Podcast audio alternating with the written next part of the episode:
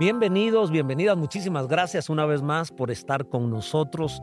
Hoy tenemos en este podcast llamado Los Amigos del Mundo, hoy tenemos un amigo, un amigo de su servidor, un amigo en la fe, es colombiano, amigo de Guatemala, eh, instructor, maestro de nuestra escuela Rema y estamos muy contentos de tenerlo. Espero que lo disfruten. Pastor Pablo Estamos en este segmento titulado Los amigos del mundo. Me llamo Edmundo Guillén y me dicen mundo y lo que queremos es en amistad conversar de las cosas que nos atañen a nosotros los seres humanos y que son de interés.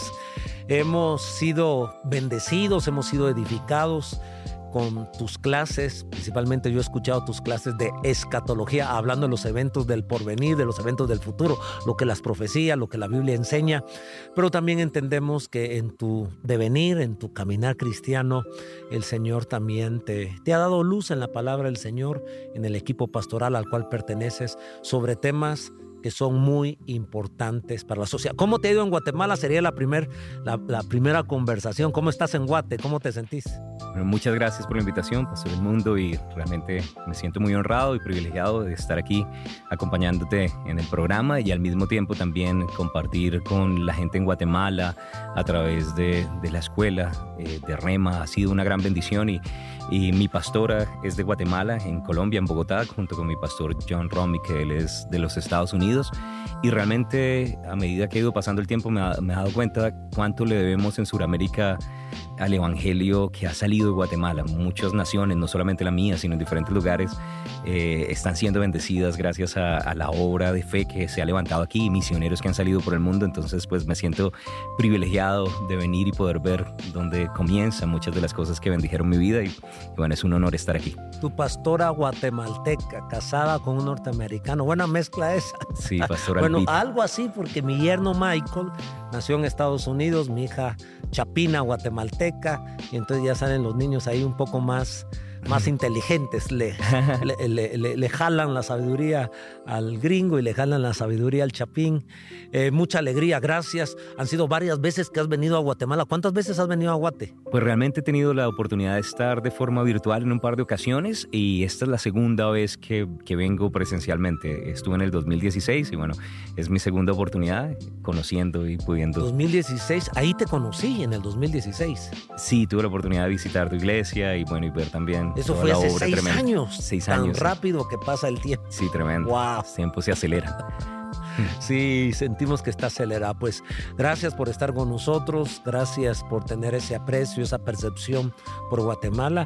Eh, yo también tengo que testificar que Colombia es parte de mi historia cristiana, es parte del el ministerio cristiano. En la década de los 90 la nube se detuvo ahí en Colombia y entré, recuerdo yo, por Neiva. Fue el primer lugar que estuvimos visitando y luego Bogotá, Cali y, otros lugares se me escapan los nombres porque uno no ha crecido con toda esa geografía muy, muy en la mente y Cúcuta también ha sido otro lugar donde el Señor nos ha permitido interactuar con hombres, con familias de Dios. Así que aquí estamos con un recíproco cariño entre Colombia y Guatemala. Seguramente colombianos nos escucharán y el gran universo que ahora se abre en nuestra oportunidad. Hoy queremos abordar el tema, sí de la familia, sí de la iglesia, pero los ataques, que siempre la iglesia ha tenido ataques, bajo ataque creció la iglesia. Así fue como el Evangelio se diseminó por todas partes cuando fueron perseguidos, en fin. El mismo Cristo, nuestro Salvador, dio su vida y le gritaban crucifíquele. Y ahora la iglesia ha gozado, por lo menos en Guatemala, buenas décadas de mucha paz, de un crecimiento extraordinario, igual que Colombia. Y nosotros nos convertimos en 1978. Ya han pasado más de 40 años y nunca tuve un bullying. Nunca nadie me bullyingó. Nunca nadie me hizo sentir mal porque yo era cristiano, porque yo era evangélico. Em, eso me tocó a mí vivir.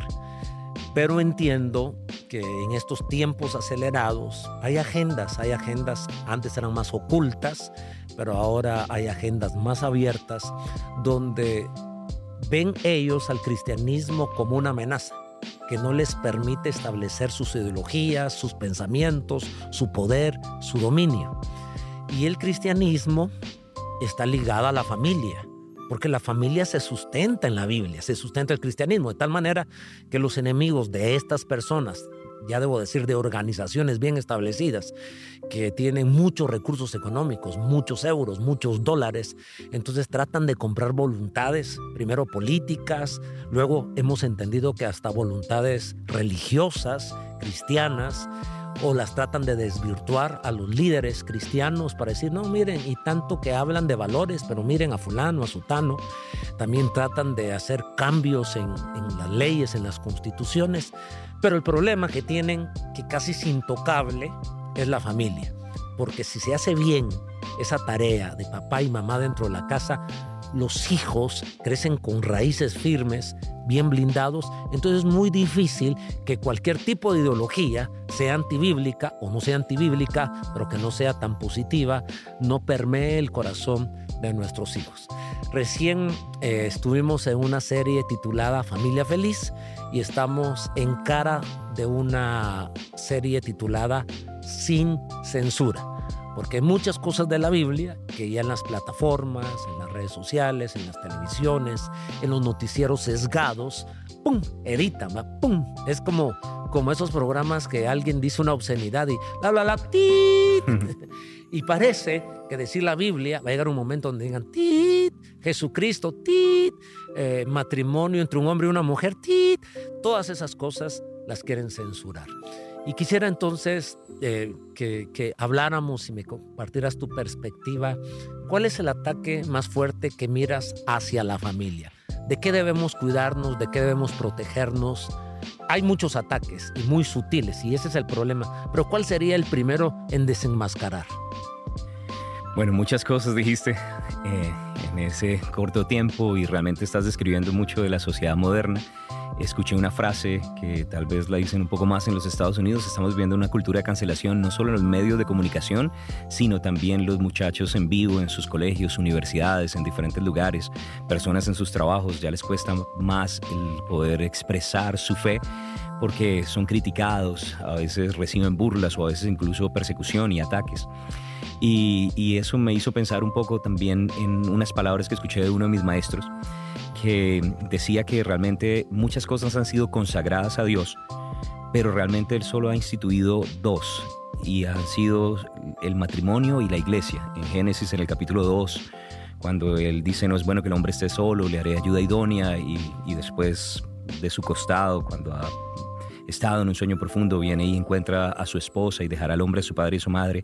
De esa manera nace, nace esa relación matrimonial, dos personas que tenían una relación con Dios, eh, que, estaban ya llenos del amor de Dios, pueden entonces ahora estar juntos y complementarse.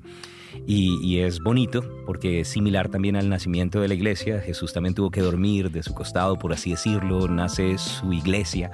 Y, hay un paralelo, y en Efesios en el capítulo 5 habla acerca de ese paralelo entre el amor de Cristo y la iglesia y la relación del esposo y la esposa. Pero todo esto para decir que mi maestro decía, que asimismo estas dos instituciones establecidas por Dios van a ser un blanco de ataque del enemigo que el enemigo le molesta la iglesia, por supuesto, ¿cierto? Somos la luz del mundo que refrena esas tinieblas que le ha tratado de establecer, somos la sal de la tierra que no permite que la corrupción avance. Y bueno, y gloria a Dios que, ese es nuestro papel y nuestra función hasta, hasta que suene la trompeta y, y podamos reunirnos con el Señor. Pero asimismo, como la iglesia es un tropiezo para la agenda del enemigo, la familia también es un tropiezo. Y no deberíamos ignorar sus maquinaciones, como dice la palabra, sabiendo que él siempre ataca a la familia de diferentes aspectos, ataca la relación matrimonial, ataca la forma en la que debería ser esa relación matrimonial, ataca la autoridad de los padres dentro del hogar y, la obediencia y la sumisión de sus hijos. Entonces yo creo que, que hay muchos flancos en los cuales él ataca, pero uno de ellos mm, me llama la atención cuando uno lee ahí en, en Timoteo, el apóstol Pablo dice que en los postreros días habrán espíritus engañadores y doctrinas de demonios y, de hecho habla acerca de personas que tienen cauterizada su conciencia que prohibirán casarse Entonces creo que uno de los ataques como tal es el, el, creer en la relación matrimonial. Yo hablo con muchos jóvenes dentro de la iglesia y ellos no, no lo apuestan por el matrimonio. Creen que los matrimonios no son necesarios, que para qué casarse si ya es como si estuviéramos unidos ante los ojos de Dios. No sé si de pronto has, has visto esa tendencia. Claro. Y, es algo que se está dando en medio de nuestras iglesias. Bueno, me llama la atención, me encantó ese paralelismo que, que, que haces de Génesis 2 y luego el surgimiento de la iglesia, cuando Cristo está muriendo en la cruz y de su costado, por decirlo así, porque la lanza entra en su costado y sale sangre, pero en el sacrificio de Cristo, entonces surge la iglesia. Porque los enemigos de la iglesia o de la familia, el caso de la primera familia, Adán y Eva, es Satanás, ¿verdad? Miramos a la serpiente, eh, Satanás tratando de desvirtuar el diseño de Dios con que Dios os dijo. Hmm. Sí les había hablado, iba bien, pero esas falacias que utiliza el enemigo usa parte de la verdad para envolver una gran mentira. Entonces, tomemos lo de Génesis, estamos hablando de la familia y los ataques a la familia. Vemos que en el huerto del Edén, Dios establece a Adán, lo hace dormir profundamente, no era un sueño normal. Por eso la Biblia lo enfatiza. En una paz de Dios surge entonces ese, esa relación extraordinaria entre un hombre y una mujer. Del costado del hombre sale la mujer, que es Eva, no salió otro hombre. Entonces, este primer diseño, el hombre en paz, porque estaba en el reposo de Dios, en el sueño de Dios. Uno. Dos, de la misma especie. Y quiero enfatizar esto, porque de la especie humana, Dios extrae, construye y edifica a la mujer. El hombre se une a una persona de la misma especie, mm. no de una especie diferente no a una inteligencia artificial, una computadora, una máquina, gente casándose con una computadora, casándose con un robot, casándose con un árbol, otro tipo de especie. Entonces vemos el diseño original y los ataques van a venir al diseño original. Entonces se nos dice, usted puede casarse no con otro ser humano, sino usted puede casarse con cualquier otro tipo de género. Luego la escritura nos dice que lo que forma es a Isha, en hebreo mujer el varón Ish y la mujer Isha, que lo he estado recalcando en algunos programas de estos y, ahí eh, quiero que escarbemos porque a mí me parece que, ahí viene el ataque al diseño original. Misma especie, pero diferente sexo. Sexo masculino y sexo femenino. Y luego hablaste de algo muy lindo que a mí me parece que es parte del código para una sociedad fuerte, una familia fuerte y un matrimonio fuerte. Diferente sexo, misma especie y misma espiritualidad, la misma percepción de Dios, porque los dos estaban llenos de Dios, tenían los mismos ritos litúrgicos, adoraban en el mismo altar, percibían a Dios de la misma manera. Entonces ahí se establece la base para la buena sociedad, la buena familia y por lo tanto la buena iglesia. A mí me parece entonces, Pastor Pablo, que estos ataques, uno, al ataque de querer casarse con un sexo idéntico. Eso es un ataque al matrimonio de la familia. ¿Cómo puede haber reproducción entre dos hombres o entre dos mujeres? El otro ataque a la familia es cásese con diferente especie. Al final, eso, ¿qué puede salir de un hombre con un animal? Y luego, la unión entre dos personas de la misma especie, diferente sexo, está bien, pero diferente sexualidad. Perdón, quiere decir diferente espiritualidad. Entonces, creo que ese es un ataque al enemigo. Y como dijiste, la palabra sutil, son maestros, doctrinas. Y el punto es que Satanás no se presenta con cola, con cachos y rojo, todos salimos corriendo. Es muy sutil. Y esa sutilidad se ha metido en la iglesia, donde gente que lee la Biblia ha sido más bombardeado por Netflix, ha sido más bombardeado por cualquier otro tipo de plataforma, arte, cine, teatro, música, en donde dicen, pero ¿qué hay de malo? Hmm.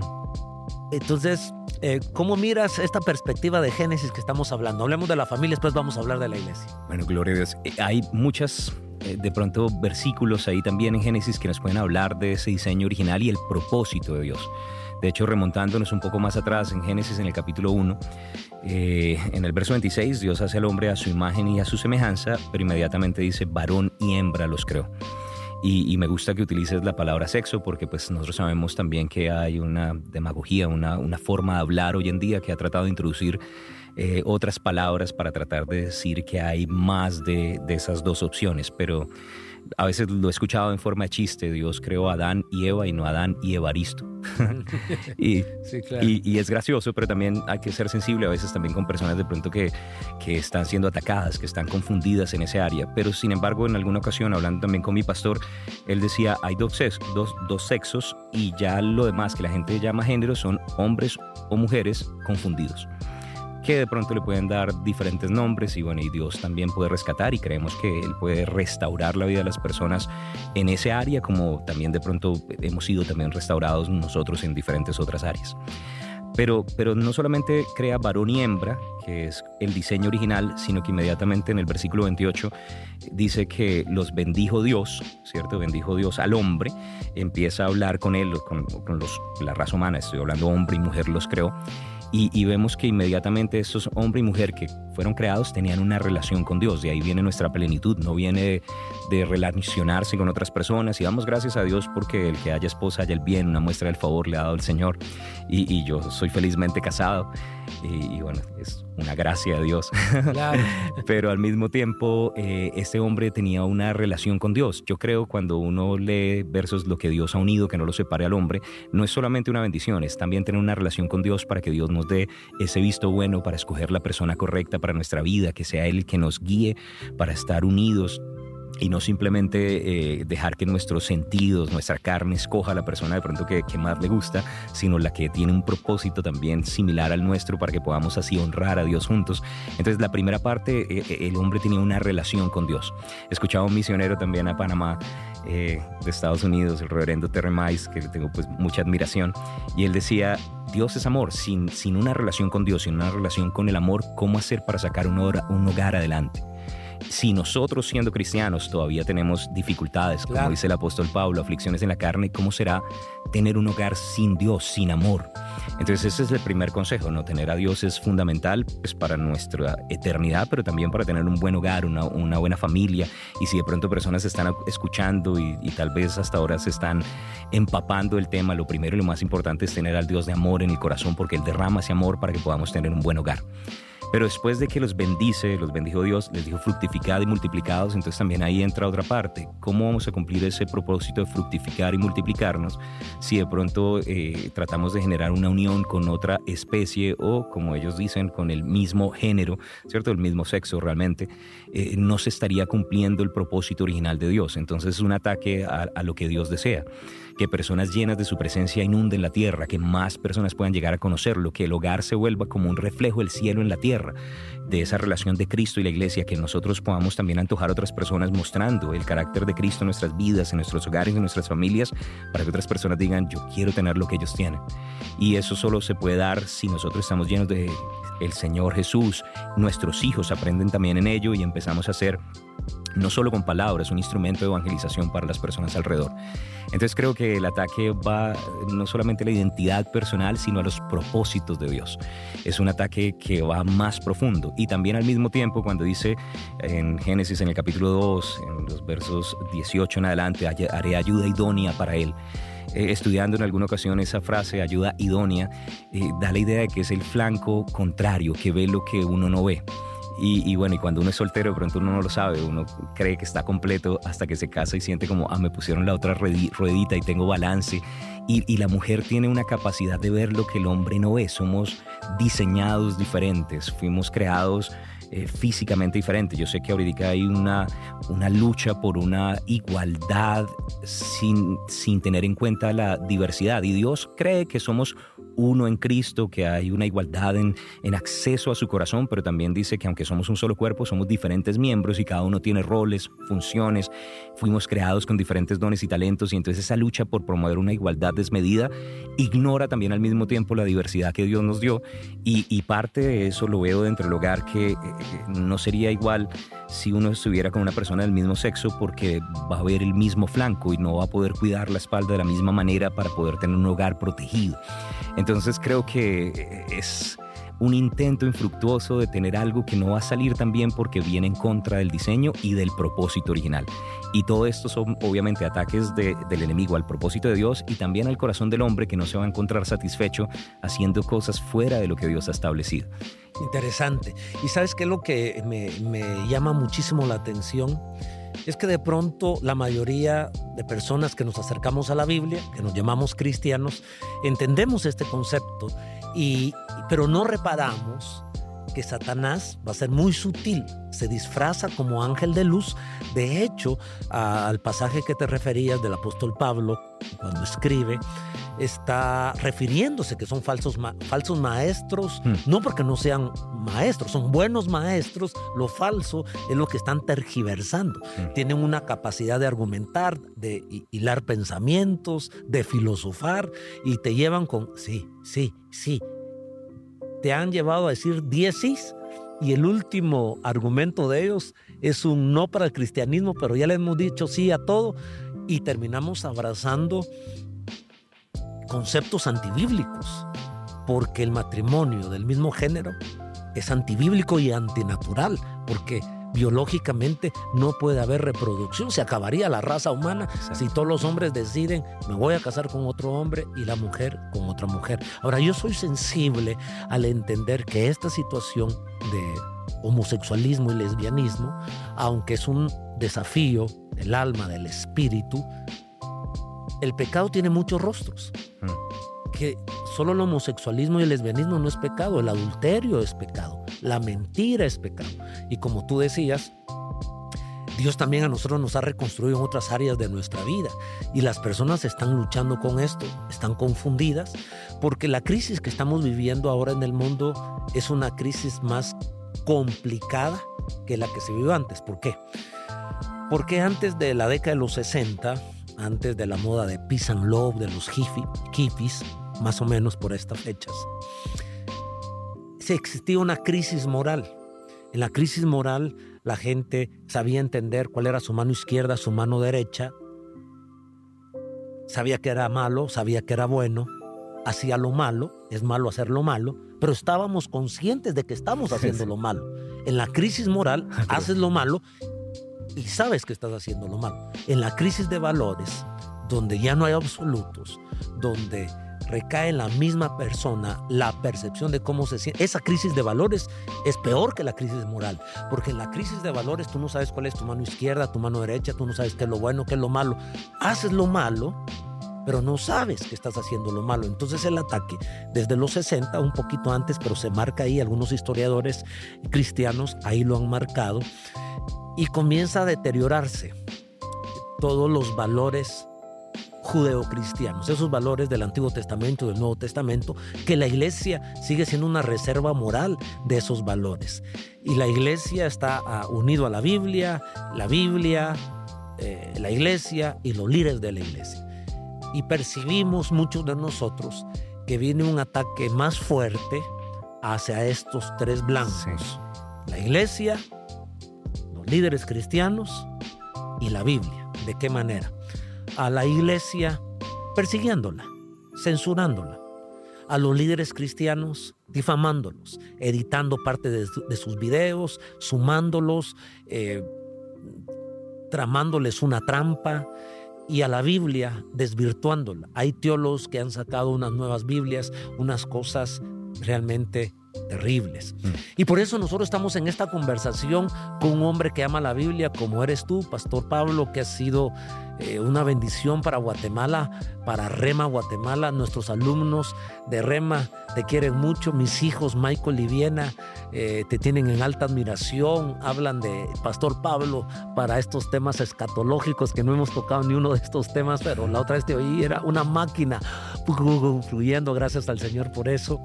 Pero es hermoso encontrar a alguien que ama la Biblia y que, que debemos depositar nuestra fe en la Biblia. Yo quisiera por ahí que nos hablaras un poco de ese amor que le tienes a la Biblia, de esa fe que le tenemos a la Biblia. Porque ¿cómo, cómo empatamos la razón con la fe y la Biblia? Pues muchas cosas de lo que estás diciendo, o sea, mientras estabas hablando están como estallando escrituras en mi corazón y, y una, creo que el diablo sabe que él no pudo parar la obra de la cruz, no pudo parar eh, lo que Jesús hizo por nosotros, pero si puede mantener la gente desconfiando de la palabra de Dios, entonces puede limitar cómo eso puede impactar la vida de ciertas personas y obviamente él siempre lo ha tratado de hacer. Y casualmente voy a estar compartiendo un poquitico acerca de la clase hermenéutica y estaba estudiando un poco de, de esa idea y he tenido la oportunidad también de estudiar de de algunos de los ataques que han venido a la palabra, pero pues Voltaire dijo que él eh, básicamente llegaría a vivir hasta la época en la que la Biblia no iba a ser importante en la vida de las personas y bueno, él murió y pasó y cielo y tierra pasará, pero la palabra del Señor no, pasará. Entonces, pues eso me da a mí esperanza. Pueden venir ataques, pero Él no va a poder frenar la palabra de Dios. Sin embargo, siempre se levantan. Como sabemos que los libros que están ahí son los que deben estar? Y bueno, y para eso hay estudios. Hay un tema específico que se llama bibliología, que uno los, los encuentra en los libros de teología que muestran cómo fue que llegamos a los libros que nosotros tenemos y realmente lo que tenemos es la, la verdad de Dios. Y si hubiéramos tenido solamente romanos, con eso ya la hicimos y ya nuestra justificación es clara. Sí, claro. Pero tenemos más todavía para poder crecer. Entonces, una de las cosas de pronto que yo he visto es cuando la gente duda de la palabra, no importa lo que la palabra diga de sanidad o de familia o de finanzas, no le va a ayudar porque si no es palabra de Dios, ¿cómo van a hacer para confiar en eso? Entonces nosotros como cristianos necesitamos creer en la palabra de Dios. Y el enemigo, por supuesto, la va, la va a atacar, pero realmente Pienso en Mateo capítulo 24, que señala ahora del fin de los tiempos y de tu venida, y el Señor dijo, mirad que nadie os engañe. Y yo creo que parte de lo que estás diciendo, aparte de la rebeldía que se levantó en los 60, es que estamos llegando a un cúmulo de engaño y de mentiras que se han venido levantando generación tras generación, donde el diablo, que es un mentiroso, padre mentiras, engañador, ha mantenido a la gente atada. Hubo una época que era la época de la información, estamos en la época de la desinformación, de las noticias mentirosas. Ya uno no puede repostear o publicar algo que alguien dijo porque no está seguro si realmente eso es una verdad o no. Entonces estamos viendo una época de mucho engaño y la verdad que da libertad es la palabra de Dios. Entonces obviamente ahí hay una lucha que nosotros necesitamos estar apercibidos en este momento y necesitamos valorar la palabra más que nunca, renovar nuestro entendimiento, necesitamos el discernimiento del Espíritu para los tiempos peligrosos que estamos viviendo, donde ese engaño se ha generalizado en diferentes áreas y lo estamos discutiendo específicamente en el área de la familia. Por otro lado, también los ataques a la iglesia eh, se van a mantener y yo creo que de pronto en este momento piensan que nosotros eh, somos intolerantes, que tal vez no, no, no, no, apreciamos la forma en la que ellos piensan en su inclusión y diferentes otros temas, pero un día cuando nos vayamos nos van a extrañar y se van a dar cuenta que, que nosotros estamos refrenando toda esa maldad y que cosas peores no han sucedido porque estamos aquí. Entonces cuando estén en la gran tribulación yo creo que nos van a recordar y van a decir esos cristianos no eran tan malos. Mi pastor, de hecho, hablando acerca de todo lo que sucedió en pandemia, él dijo, el diablo trató de meter a todos debajo de una cobija, darle palo a todos, con tal de acabar la iglesia. Y era un ataque a que la gente se congregara, que la gente recibiera la palabra. Damos gracias a Dios por la tecnología y creo que hasta el día que suene la trompeta vamos a seguir de forma presencial y virtual, pero a veces estamos recibiendo y a veces se nos olvida dar de nuestros dones, de nuestros talentos. Y en la Biblia nos dice que no debemos dejar de congregarnos como algunos tienen por costumbre cuanto más que el día se acerca. Y pareciera que hay una advertencia implícita en la palabra que a medida que estemos más cerca de la venida del Señor, la gente va a alejarse de la iglesia y está conectado también con que va a haber apostasía, se apartarán de la fe, apostatarán, escucharán a maestros que conforme a sus concupiscencias, por tener esa comezón de oír, les van a dar lo que ellos quieren escuchar y ese también es un peligro en el que estamos viviendo hoy en día. Entonces veo el engaño conectado con el ataque a la palabra, conectado también con el ataque a la iglesia. Pero hay algo que me dice mi corazón porque yo estaba como un poco cargado cuando comienza todo esto y, y uno pues por el amor a la gente quiere saber cómo hacemos para ayudarlos. Y Pastor dijo, tenemos que ser obedientes al Señor antes que a los hombres, vamos a seguir predicando el Evangelio. Y bueno, y si viene persecución, la persecución siempre es como gasolina para el fuego de la iglesia. Entonces, gloria al Señor. Tú mencionabas algo de los 90 en Colombia. Nosotros tuvimos bombas. En el, en el 93, por ejemplo, eh, teníamos, fue cuando murió Gaviria. Mi mamá tenía un almacén justo enfrente de un centro comercial que volaron completamente y mi papá estaba preocupado y bueno, las comunicaciones se cayeron. Y en esa época la iglesia, bajo todo lo que estaba sucediendo, porque la guerrilla y los narcotraficantes no, no querían a la iglesia porque la iglesia le predicaba a la gente, la gente recibía a Jesús y ya no podían robar, matar, pues. eh, producir en laboratorios de drogas y entonces o irse a las filas de las, de las guerrillas en, su momento. Entonces, ¿quiénes eran enemigos de todas esas bandas criminales que habían? Los pastores. Y entonces hay sangre derramada de pastores y la sangre clamas de la tierra. La iglesia se une a orar y en esos tiempos difíciles de persecución a la iglesia se levantó un, despertar, un fuego, un avivamiento en medio de, nuestra nación. Mis pastores llegaron en esa época y, y mi pastora me dice, era súper bonito y hemos estado disfrutando de la paz de mucha de la oración de los santos en ese tiempo, pero ahorita estamos viviendo tan cómodos que se nos ha olvidado orar porque no estamos pasando dificultad. Y cuando la iglesia está cómoda, a veces no es la iglesia más fuerte. Todo esto para decir, vendrán ataques para la iglesia, pero vamos a permanecer firme. Él dijo, yo edificaré mi iglesia y las puertas del Hades no prevalecerán contra ella. Entonces la iglesia se va a mantener firme. Y por otro lado, también pensaba en Mateo ahí en el capítulo 5, cuando habla acerca de los ataques, dice que iba a haber persecución, pero después de hablar de persecución habla de vituperio. Y a medida que ha ido pasando el tiempo me he dado cuenta que a veces el diablo trata de poner tropiezos para que no avancemos en el plan de Dios, pero cuando ve que estamos determinados a caminar firme en lo que Dios nos ha llamado a hacer, dice, ya no los vamos a frenar, tratemos de menguar su impacto dañando su imagen. Mm. Y, la forma en la que lo hace es, es, es, simplemente diciendo mentira. Y yo veo que lastimosamente muchos cristianos se prestan para eso, ¿no? Me, me, me, carga que en las redes, o sea, yo entiendo que el mundo le dé palo a la iglesia, pero cuando entre hermanos nos, nos, nos criticamos los unos a los otros, siento como algo que le escuché a alguien decir, somos el único ejército que remata a los caídos en vez de caminar en unidad para que el mundo crea que Jesús es el Hijo de Dios lo que estamos haciendo es dividirnos entre nosotros y, discutir por cosas que son para perdición de los oyentes y no nos damos cuenta que estamos siendo esas herramientas del enemigo acusando y distrayendo y generando una mala imagen y la persona dice no, esos cristianos son raros o, y, el enemigo lo que busca es tratar de criticar lo que están haciendo los ministerios. En una ocasión he escuchado al hermano Hegen decir, nadie nos dio el, don de la crítica, si eso es un don es del diablo y no es de Dios. ¿Cierto? Eh, eh, o sea, porque a veces la gente dice el discernimiento y, lo ven como sospechar de otras personas, pero él usaba una ilustración y él decía, si uno es un maestro en un colegio y le toca dar una clase en tercero de primaria, en elemental, y, y está haciendo su trabajo y el maestro de quinto de primaria no fue al salón y los niños se desordenaron y le preguntan qué sucedió en el salón de quinto, ¿usted se enteró? Él decía, no porque si estaba dando mi clase no sé lo que está sucediendo en otro lado. Y él decía, las únicas personas que tienen tanto tiempo para criticar son los que no están haciendo lo que han sido llamados a hacer. Buenísimo. Y, ciertamente yo veo cualquier ministro grande que esté teniendo fruto, dicen que al árbol que no da fruto no le tiran piedra ni le dan palo, ¿cierto? Y normalmente lo que tiran piedra y dan palo son los que no alcanzan el fruto, los chiquititos. pero, pero en muchas ocasiones cuando yo veo que eso está sucediendo es porque hay ministerios que están dando fruto y tenemos que tener cuidado de no juzgar a los siervos del Señor.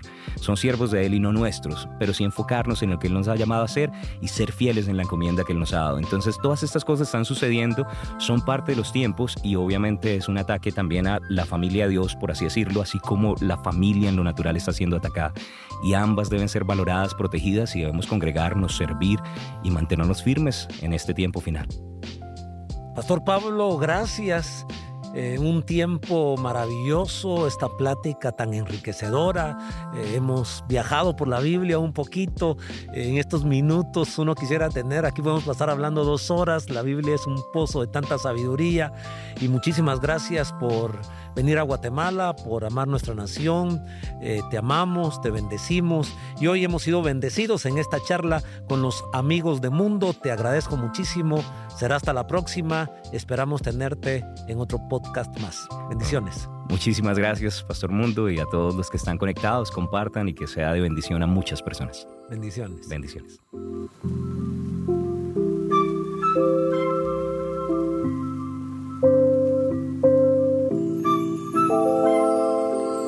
Mientras tanto, la iglesia que es la luz del mundo se ha ido, queda un periodo de oscuridad en la tierra. La iglesia que es la sal que refrena la corrupción, eh, en el momento en el que se va, ya no puede refrenarlo más y entonces viene un, proceso de deterioro y maldad de, de, la carne. Personas que no tienen el amor de Dios derramado en su corazón se quedaron. Y estas personas, pues por causa del egoísmo natural de la carne, van a vivir cada uno para sí mismo y van a pasar por encima de muchas personas. Entonces uno de los factores que hace que la gran tribulación sea tan difícil es la maldad de la carne del hombre. Pero aparte de eso, la Biblia me dice que hay un personaje llamado el anticristo que va a utilizar ese momento también para establecer su gobierno, que vemos que, que lo ha tratado de hacer en muchas otras ocasiones, pero en ese momento hay quien lo refrena.